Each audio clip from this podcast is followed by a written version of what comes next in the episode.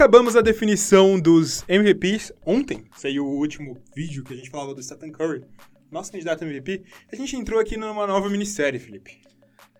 Agora a gente é os caras das minisséries. Exatamente. A Globo vai contratar a gente pra fazer É minissérie. só minissérie. De três episódios, todas. Bichão.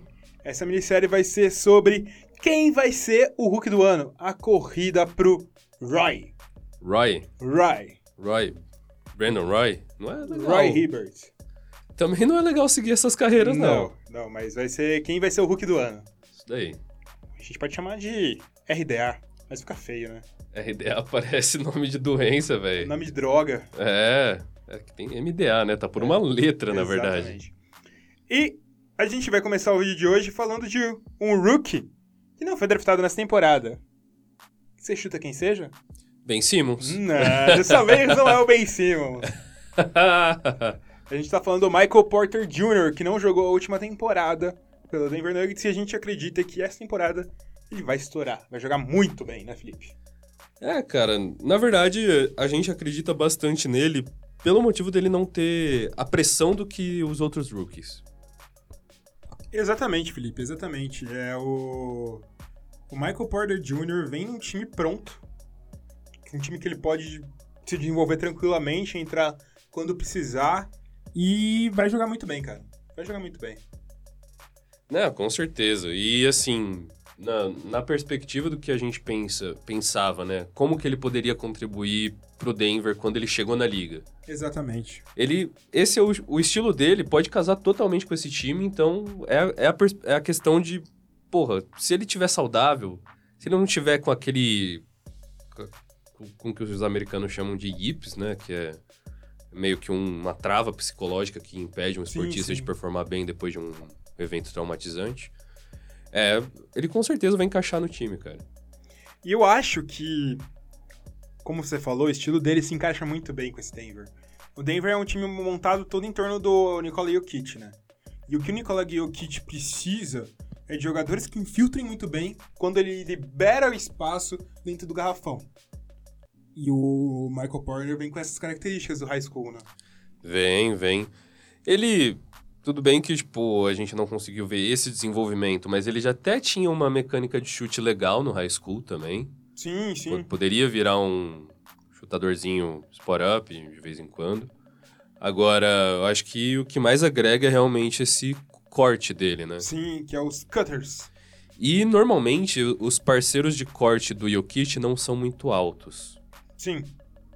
O Michael Porter é mais alto. Ele é mais alto e aí abre uma possibilidade legal pro Jokic jogar. Além disso, o Michael Porter, apesar das lesões dele, ele tinha uma explosão física interessante também, né? Ele era atlético. Sim, sim. O Michael Porter tem 2,8 de altura. Sim, né? Ele é alto mesmo. Tanto que muitas vezes o Michael Porter jogava com uma bala pivô mesmo, né? Ele vai entrar possivelmente como um small forward, como um ala. Assim, acho que até pela questão da parte física mesmo, mesmo força física. Sim. Além do fato de que a posição de ala pivô é muito bem definida nesse momento do Denver Nuggets. E digamos que a posição de ala é o elo mais fraco do time, né? Por aí. E pela capacidade de pontuação que o Michael Porter Jr. tem, a gente acredita que ele vai vir muito forte para essa temporada. Muito, muito, muito forte. E além do que, ele vai estar num time que, na minha opinião, vai ser o primeiro colocado na temporada regular. E se ele conseguir aliar e ser relevante nesse time, o caso dele para rookie do ano vai ser muito, muito bem feito. Exatamente. E, assim, é, eu espero que o pessoal entenda que a gente não tá cravando ele como superior aos rookies que estão entrando agora. Não, não. É mais que ele tá numa situação bem propícia, né? Pra que ele consiga desenvolver, pra que ele consiga é, voltar até ao, ao status que ele entrou na liga. Que, quando ele tava pra entrar na NBA, vamos lembrar que tipo, ele era super bem cotadíssimo. Exatamente, Felipe, exatamente. E além disso, é, vale lembrar o efeito que tem um ano de treinamento na liga. Ben Simmons já chegou superior a todo mundo que tava junto com ele. Muito superior a todo mundo. cara.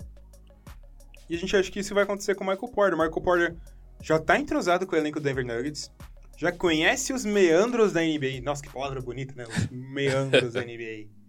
E vai ser bem possível dele desempenhar esse papel decisivo nesse Denver Nuggets, né?